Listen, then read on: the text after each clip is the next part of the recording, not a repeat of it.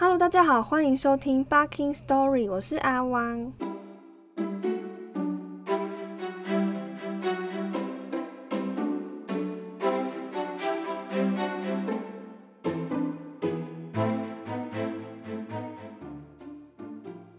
那话不多说，让我们进入今天的故事。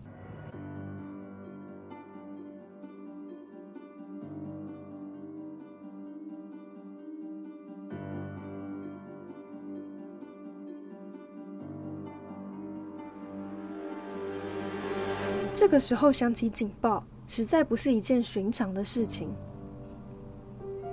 原来是拉苏拉冈遭到了施加府城邦的侏儒蚁攻击。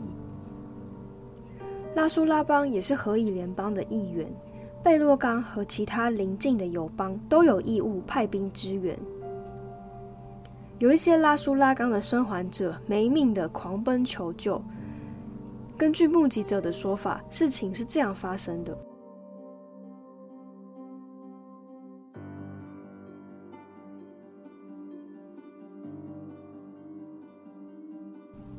几个小时以前，拉苏拉冈的主要入口出现了一根长长的洋槐树干，它就朝着我们的入口靠近。你可以想象吗？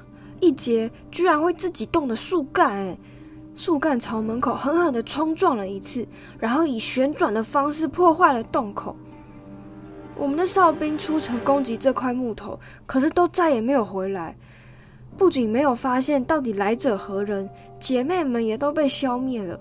所有居民躲在洞里，我们都吓呆了。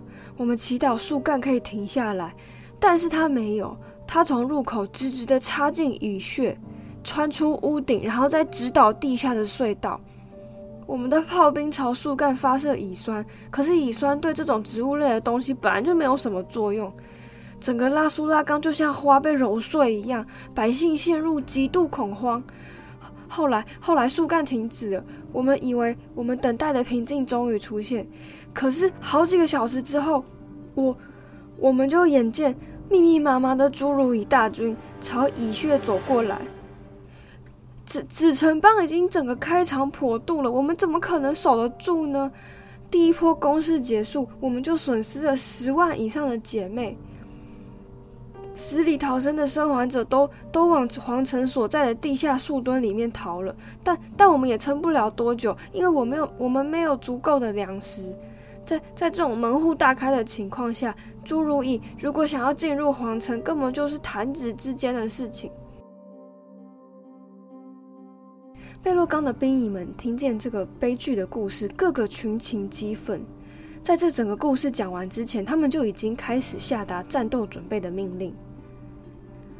拜托，现在还有谁会在乎什么城邦的整修、什么休养生息？哦，管他的！春季的第一场战役已经拉开序幕了，好吗？两个种族间的战争已经准备开始了。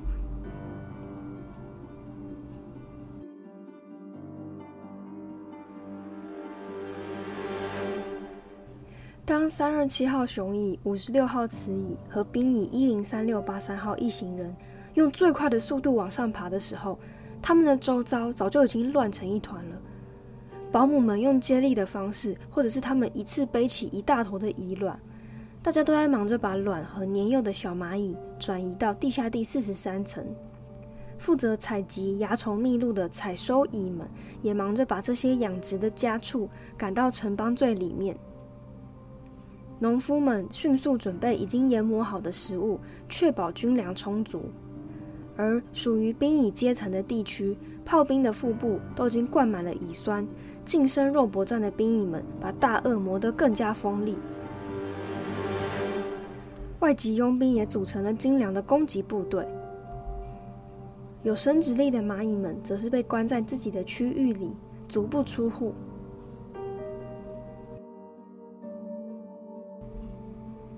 现在天气太冷了。无论是何蚁还是诸如意，都还没有办法贸然行动。但是等到明天第一道曙光升起的时候，战事就将全面沸腾。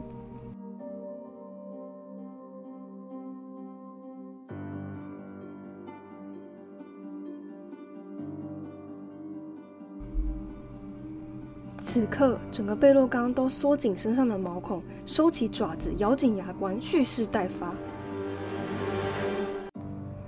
城邦之母待在寝宫里面，她也停止了产卵，屏退身边服侍的工蚁，表示她想要一个人静一静。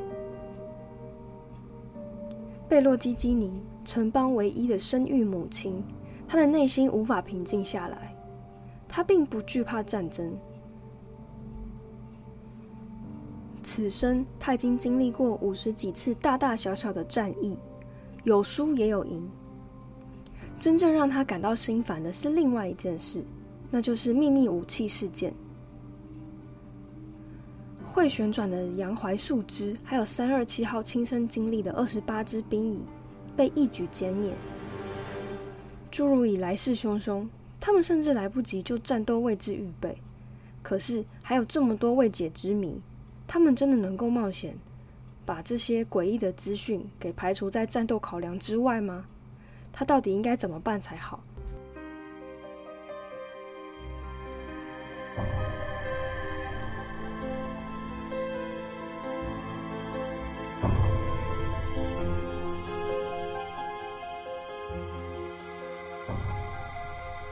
贝洛基基尼想起某一次他所遭遇的秘密武器经历。那时，他们与南方白蚁交战，战况焦灼。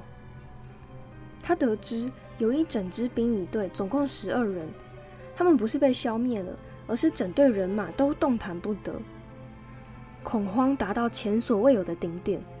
大家普遍相信，完了，我们再也无法打败白蚁了。他们获得了技术上重大的领先。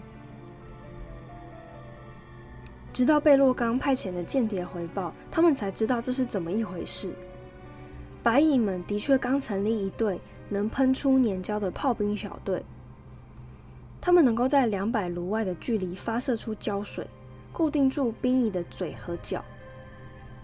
而经过一连串的讨论和思考之后，城邦之母终于找出了解决方法，那就是让每一位兵蚁携带一片枯树叶。以阻挡喷射出来的胶水。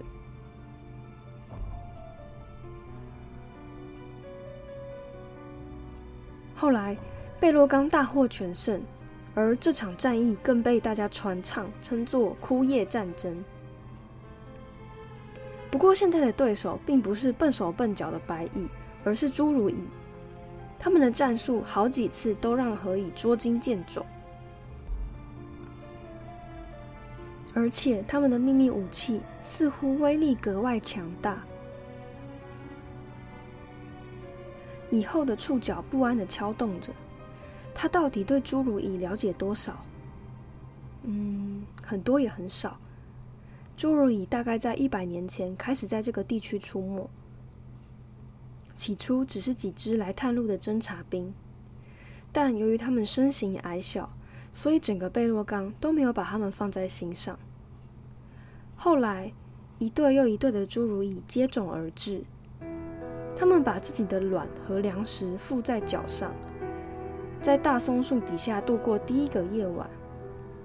第二天一大早，一半的人口都成为了刺猬的早餐。剩余的幸存者逃往北方，在那里，他们建立了临时的巢穴，与黑蚁比邻而居。当时联邦的想法是。啊，那是黑蚁与侏儒蚁的事。甚至有人认为，对于那些瘦弱的矮小生物被强壮的黑蚁欺凌，他们还有一点于心不忍呢。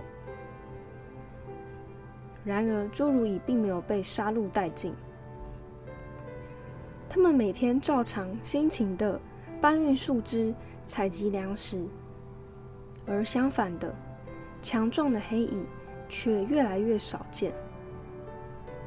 直到今天，大家都还不太明白到底发生了什么事。根据贝洛冈间谍的回报，侏儒蚁后来占据了整个黑蚁巢穴。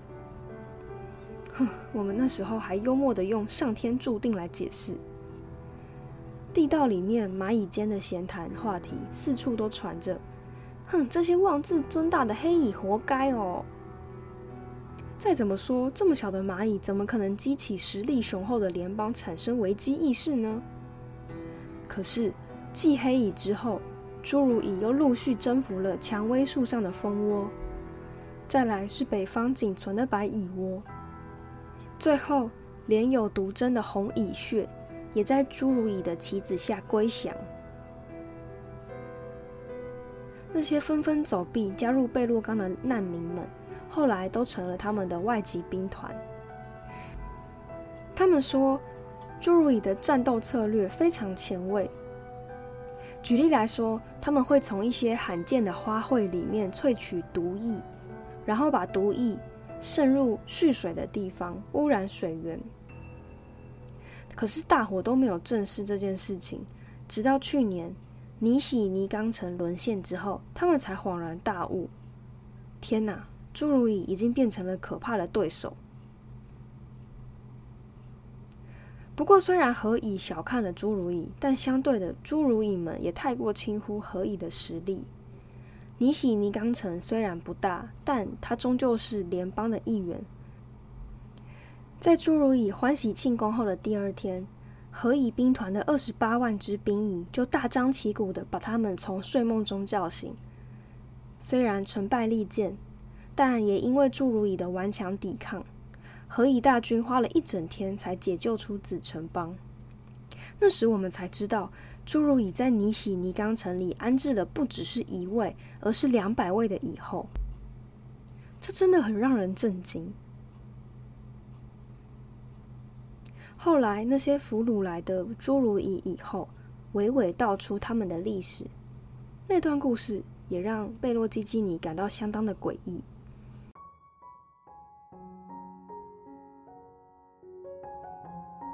他们说，在很久很久以前，侏儒蚁其实住在另一个国度，距离这里大概有十亿卢之远。那个国度和联邦的森林景色截然不同，它们有着硕大的果实，颜色鲜艳，而且味道甜美。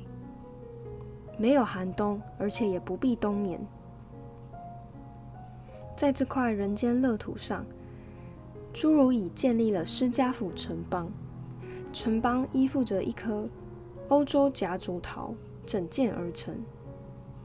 可惜好景不长，有一天，这株欧洲夹竹桃被连根拔起，带着周围的泥土被放进一个木箱子里。侏儒蚁们尝试逃走，可是这个木箱又被摆进一个又大又硬的结构体里面。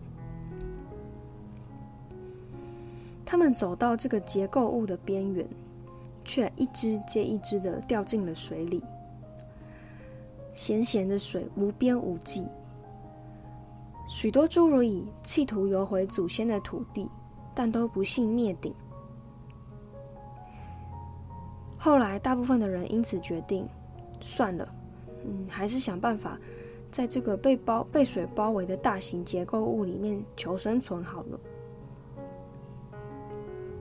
一晃好几天过去了，他们发现自己以飞快的速度穿越了整个蚁族都难以想象也不曾想象过的距离。这个东西到底要把我们带到哪里呢？我们随着欧洲夹竹桃被卸在这块土地上，在这个世界里，我们看见了充满异国风情的动植物。跟祖国相比，这里的果实、花卉和昆虫都比我们那里小得多，也没有那么鲜艳。我们推开了红黄蓝的世界，坠落到绿黑中的地狱。荧光色的世界转化为粉彩色。重点是，这里还有着致命的冬天。在祖国，我们根本就不知道冬天是什么。侏儒蚁首先要面对的就是如何御寒。不过，他们想出了各种方法，而最有效的是在身体上涂满了糖和油脂。糖的方面呢，他们采集了草莓、桑葚和樱桃的果糖；至于油脂，他们发起了全面性灭绝本地瓜牛的运动，用瓜牛分泌的黏滑液体混合着果糖涂满全身。除此之外，他们还有一些非常奇特的行为，比如说，侏儒蚁的族群中，那些具有生殖力的阶级是没有翅膀的，与贝洛冈的合蚁不同，所以他们也没有所谓的交尾飞行，也就是在空中进行的交配仪式。侏儒蚁的雌蚁们就在城中的地底下交配产卵，而每个侏儒蚁城邦不会只拥有一只生育的母亲，而是拥有数百只。这种风俗为他们带来了巨大的优势。除了出生率大幅高于河蚁之外，他们也比河蚁更不容易灭绝。因为对于贝洛刚来说，只要杀死了蚁后，整个河蚁城邦就好像被斩首了一样。可是侏儒蚁城邦只要还拥有一只具有生殖能力的蚂蚁存活，整个城邦就可以再次复兴。而讲到征服领土的思维，这两组蚂蚁的想法也很不一样。河蚁们会借着飞交尾飞行的机会，尽可能飞得越远越好。等到降落地面之后，再派人回到母城邦。与联邦结盟，形成大帝国。而侏儒蚁不是这样，他们会以自己的中央城邦为基准，一步一步的往外扩张。再加上他们矮小的身形，只要少量的卡路里就能够维持迅速的精神反应和行动力，这些都成为他们能够稳定扩张的原因。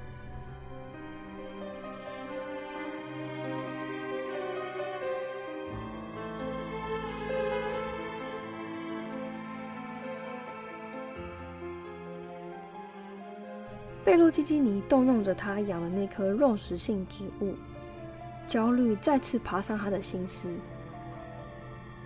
要对付秘密武器的方法只有一个，就是也发明一个自己的秘密武器，而且要是一个更有效、更可怕的秘密武器。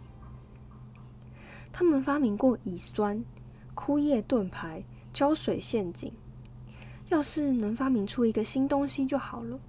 一种出其不意能够击垮侏儒蚁的武器，而且还要比他们的杀人树干更具破坏力。贝洛基基尼走出寝宫，与他所遇到的几只兵蚁们说了说话。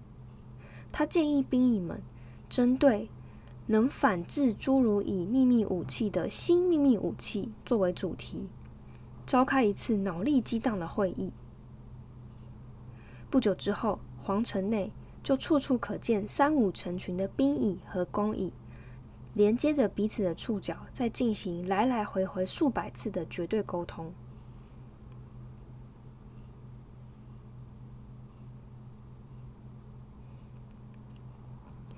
绝对沟通进行了好几个钟头，终于，一支黄蚁佣兵团的小组想出了一个点子。而其他智囊团的蚂蚁也纷纷表示同意。这个点子是这样的：在贝洛冈的外籍兵团里面，有一队数目众多的佣兵团，是由一种叫做碎骨蚁的蚂蚁组成的。它们的特征是头特别大，嘴巴又长又锋利，可以咬碎最坚硬的骨类。可是呢，他们在战场上的表现并不突出。因为他们的脚太短，而身体又太重，所以很难在战场上行动。也因为这样，通常合蚁们呢都安排他们负责一些家务事，比如说砍砍树枝啊之类的。而黄蚁们认为，只要让六只身手矫健的工蚁扛起这些笨重的家伙，在战场上面跑，那这些碎骨蚁一定可以成为沙场勇将。因为碎骨蚁只要利用气味来指挥它下面的工蚁，它要前进的方向，它就可以一边奔向敌人，一边用长长的嘴巴把敌人咬成好几段。说着，几只兵蚁们就开始演练了起来。六只工蚁与一只碎骨蚁为一组单位，他们努力协调，让步伐一致而且快速，一切都演练得很顺利。很快的，贝洛刚就发明出了他们自己的坦克。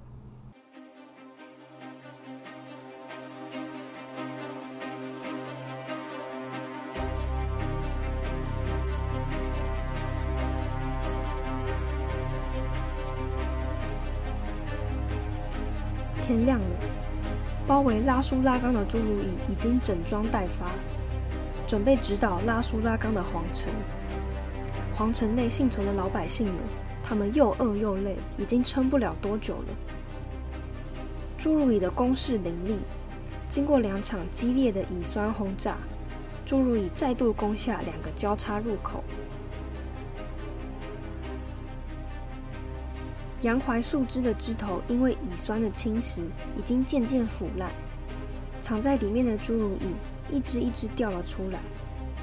可是何蚁也已经黔驴技穷，最后几只何蚁弹尽人绝。眼见侏儒蚁步步进逼，埋伏在天花板上的狙击手根本无计可施。内室里的蚁后拉苏拉基尼。开始减缓自己的心跳频率。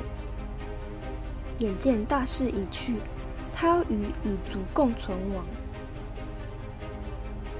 就在这个时候，冲锋陷阵的侏儒蚁前线士兵突然接收到警戒的消息，外面出事了。他们赶紧依循来时路跑出去，还不忘派人控制城邦的出入口。一出城门。他们就看见满山丘盛放的红色立春花，但在这绽放的红花之中，有一点一点的黑色小点，密密麻麻，成千上万。贝洛刚终于决定发动攻击了。侏儒蚁立刻派遣他们的小苍蝇通讯佣兵回去中央城邦。每一只小苍蝇带着相同的费洛蒙讯息说：“贝洛刚出兵了，准备出动秘密武器，请派兵支援我们，从右翼包夹。”八点零三分，贝洛刚的军队如同龙卷风袭来，他们浩浩荡荡的扫过平原，百万雄兵张开大嘴，气势惊人。不过，侏儒蚁也不是吃素的，他们没有丝毫畏惧。因为他们早就料到会走到这一步。昨天晚上，他们每隔一段距离就在地上挖了一个梅花形的小沟，派兵钻进去，只伸出大颚，身体躲在沟里面，用泥土掩盖保护。侏儒蚁设计的这个防线，很快就打乱了何以的攻势。何以联邦的军队面对这些只露出尖锐大嘴的敌人们，竟然无计可施。他们没有办法在这样的情况下剪断敌人的脚，或者拦腰截断他们的肚子。而此刻，施加府的精英部队也以蘑菇的伞面作为掩护，在不远的地方落脚，准备进行侧面包夹。就算你贝洛刚坐拥百万大军，我们施加府可是有着千万兵力。在这种情况下，每只河蚁都起码要应付五只侏儒蚁。而且这还没有把躲在土豪沟里的兵蚁也算进去。任何贝洛冈的蚂蚁胆敢踏入这边，身上都会少掉一截。很快的，局势逆转了。从四面八方涌出的侏儒蚁，带着势如破竹的气势，打乱了联邦阵营的阵脚。九点三十六分，何以几乎且战且退。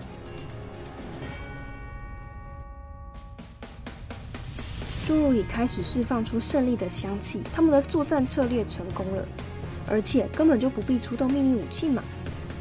他们志得意满的追赶着这些逃兵，一致认为拉苏拉冈已经胜券在握了。可是，侏儒蚁的腿实在是太短了，何以一个箭步的纵身跳跃，对他们来说至少得跑上十步。等他们终于赶上立春花的山丘时，早就已经上气不接下气。而这完全正中贝洛冈联军的伎俩。其实，刚刚派出的第一批士兵，他们的主要任务就是把侏儒蚁从土豪沟里面引出来，引到斜坡这里，好决一死战。何蚁们轻轻松松地爬上山坡，侏儒蚁还在后面气喘吁吁地追赶。殊不知，在山坡顶端等待他们的，就是碎骨蚁的大嘴。整排碎骨蚁的大颚在阳光下闪闪发亮，一瞬间，他们就冲下山坡，朝着迎面而来的侏儒蚁一阵乱咬。奇袭策略成效显著，施加府人开始惊慌失措。他们的触角因为太过恐惧而僵硬。碎骨蚁趁他们还处在极度震惊的情况下，一举将他们打得落花流水。侏儒蚁根本就来不及端详这只有着三十六只脚、上下两张大颚的可怕怪物，因为这些怪物正凶狠地冲入他们的军队中，大嚼特嚼一番。尘土飞扬，鲜血满地，到处都是断垣残肢，惨不忍睹。恐慌达到了顶点，惊慌失措的侏儒蚁彼此推挤，甚至互相践踏。贝洛冈的坦克大军成功的压住了侏儒蚁的嚣张气焰，他们来来回回从山坡顶上俯冲下来，剪断敌人的身体。每辆坦克面前的遗体都已经堆积如山。在一旁观战的拉苏拉冈人。全部都跑出来替他们的姐妹们加油打气。他们由起先的惊恐慢慢转为欣喜若狂，他们还忍不住发射出了喜悦的费洛蒙。太好了，这绝对是贝洛冈科技与智慧的胜利。不过，施加府城邦可是还没有完全摊牌的呢。你们这些蠢笨的何以，以为只有那根树枝是我们的秘密武器吗？别傻了。侏儒蚁搬出了他们另一项天才的发明。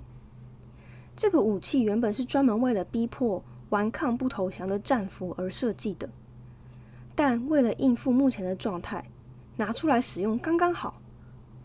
这个秘密武器外形是一颗合蚁的头，中间用一片棕色的植物穿透。原来在几天前，侏儒蚁发现了一只联邦探险队员的尸体。他的身躯受到寄生毒菌的压迫而爆裂。研究员们分析气味之后，发现这种寄生毒菌会产生一种漂浮在空中的孢子，粘住而且腐蚀昆虫的甲壳，最后穿透身体，引起甲壳爆裂。多么厉害的凶器啊！而且对侏儒蚁来说，这是安全无虞的，因为这些孢子虽然会粘附在甲合蚁的甲壳上。却不会对侏儒蚁造成威胁，因为这些怕冷的小家伙，他们总习惯把全身涂满瓜牛的粘液。孢子没有附着的点，所以不会寄生在侏儒蚁身上。贝洛冈人发明的坦克又怎么样？施加府人可是发明了细菌战。整营步兵出动，他们高举着一颗颗合蚁的头颅，都是与拉苏拉冈人第一次交手之后收集到的战利品。他们把头颅抛入敌方阵营，顿时有毒的灰尘弥漫飘散。碎骨蚁和底下的工蚁们拼命的打喷嚏。当他们发现自己的甲壳被穿孔的时候，惊恐的不知所措。工蚁纷纷丢下肩上的重物逃窜，碎骨蚁们则立刻露出了行动上的不便，只能惊恐的处在原地，甚至互相责怪，彼此暴力相向。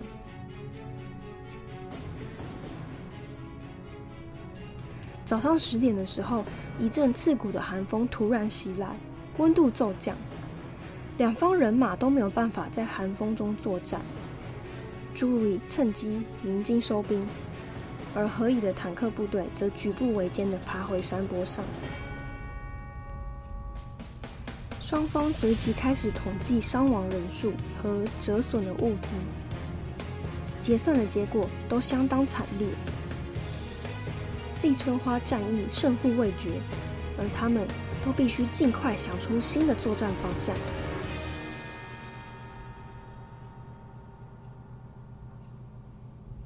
好的，今天的故事到这边就结束了。如果你喜欢我的节目，请帮我们在评分的栏位上留下你的五星好评，然后也可以留言对你喜欢的角色说话哦。下一集我们会继续这场立春花战役。那谢谢大家的收听，我们下一集见，拜拜。